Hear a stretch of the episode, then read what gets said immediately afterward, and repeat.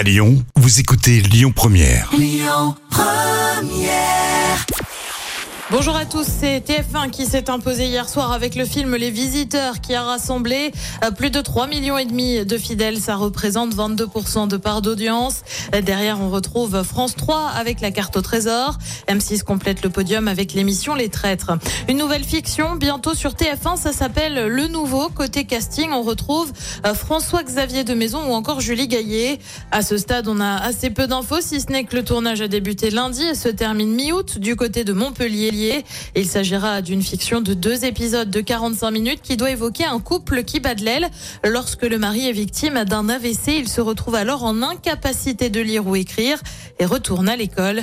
On ignore encore la date de diffusion de cette fiction. Et puis l'émission Drag Race France obligée de présenter ses excuses et pour cause. Le site pour s'inscrire pour la finale a connu un gros bug. Résultat, bah, l'émission a présenté platement ses excuses. La finale de l'émission qui met en scène des drag queens sera tournée au Grand Rex à Paris le 20 août prochain.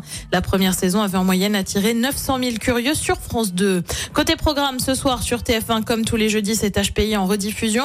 Sur France 2, on retrouve Michel Simès et Adriana Carambeu euh, pour les pouvoirs extraordinaires du corps humain. Euh, Sur France 3, c'est la série Meurtre en pays Qatar. Et puis sur M6, c'est le plus grand karaoké de France depuis Roland Garros. C'est à partir de 21h10.